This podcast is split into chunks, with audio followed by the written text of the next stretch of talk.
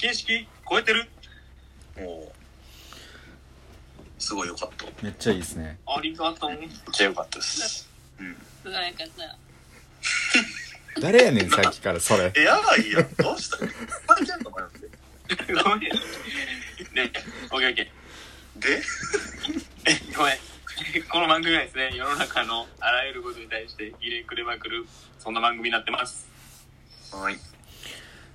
えっとさっきのあのさっきのっていうかちょっと前に話してた SNS 話でちょっと思い出したのがあるんでその話したいなと思うんですけど、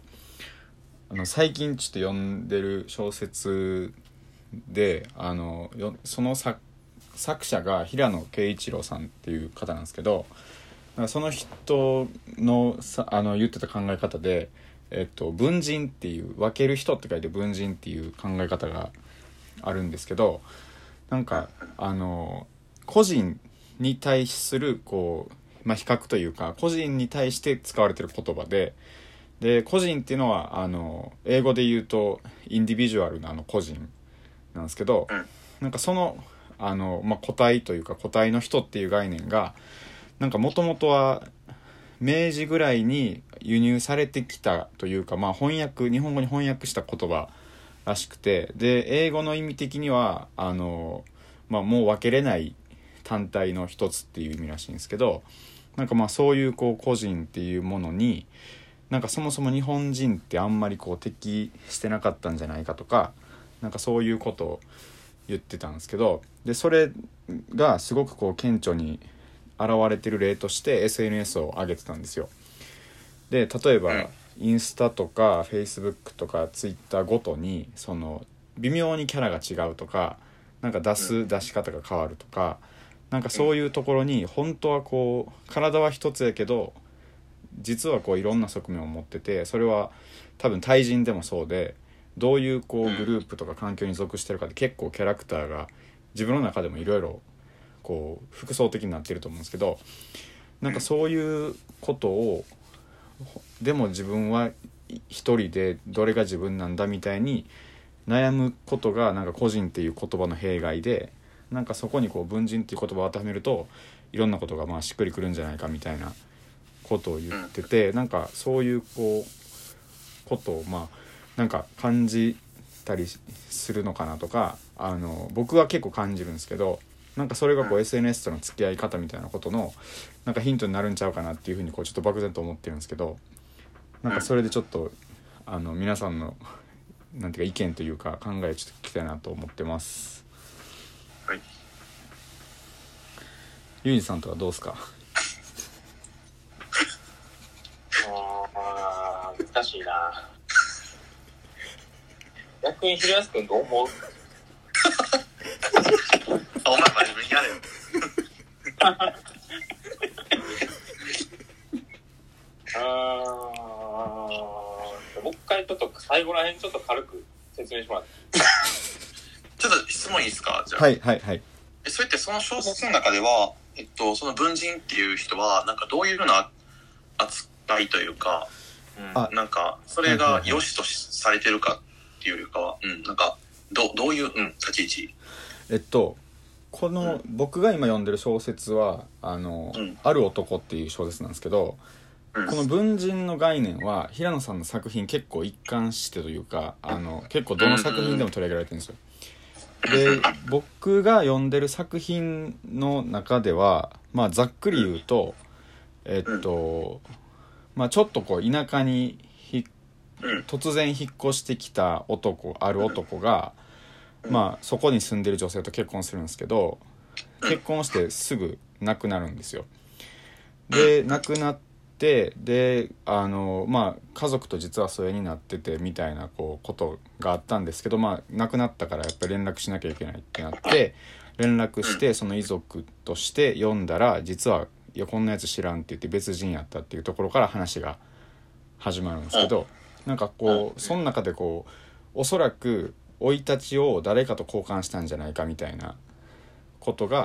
まあ起こってきてでその中でこうまあそれをこう探ってるのは弁護士の主人公なんですけどその弁護士の主人公がまあそのある男に自分の境遇を重ねて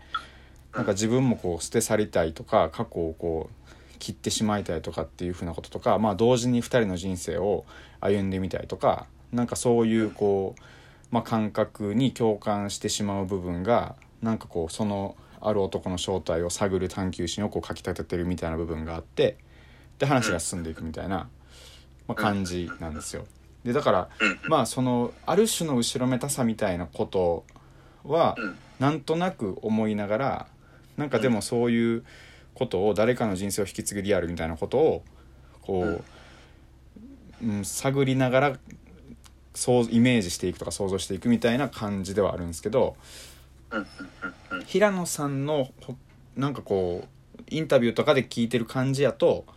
割とそのそういうものを別に肯定していいんじゃないかみたいなうん風にはなってますね。うんうんうん。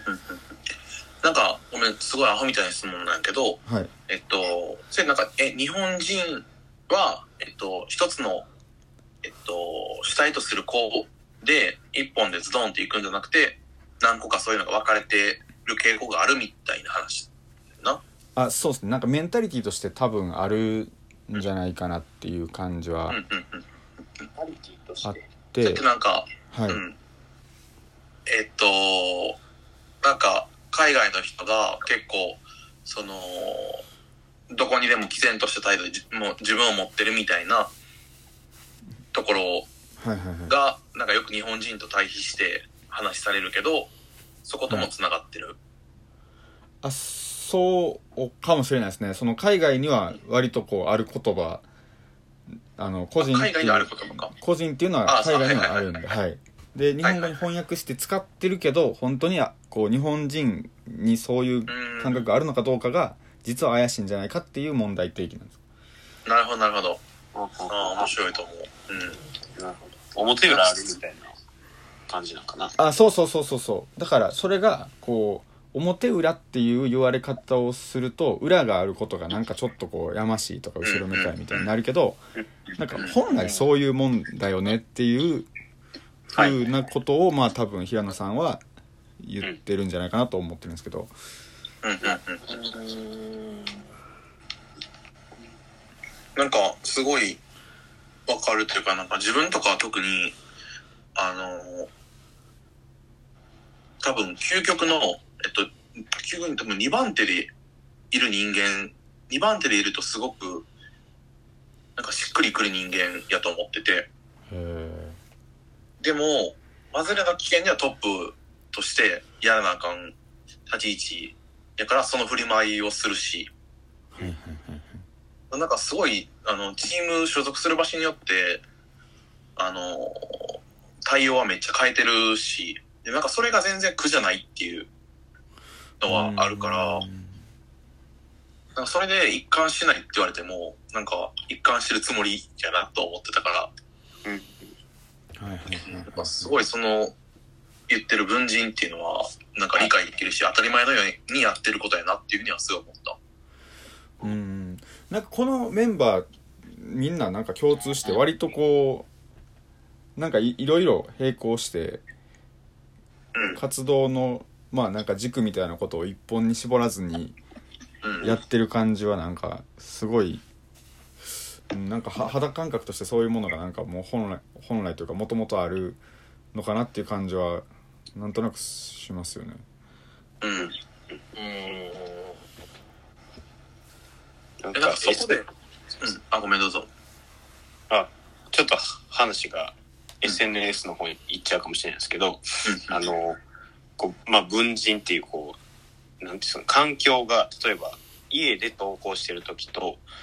会社の、なんか気づきみたいなのを会社で投稿してる時に、後でバーって見返していったら、あれ、ほんまの俺、どれなんやろみたいな。感覚にもなるというか、うーん、なんか、だから多分、えっ、と、そういう SNS っていう機能に、なんか、うん。多分慣れてへんのかなっていうのはちょっと思って、その文人っていうのがもともとに根底にあるから、いろんな自分がいるから、後で見返したら、どれがああ、自分なるほど。うんうんうんうんうんそんな感覚に結構なるんで、すごいなるほど。今の話よくわかる。あ冷静になったら、誰お前みたいなやつがおるってことね。そうなんですよ。この投稿俺がしたんかみたいな。っ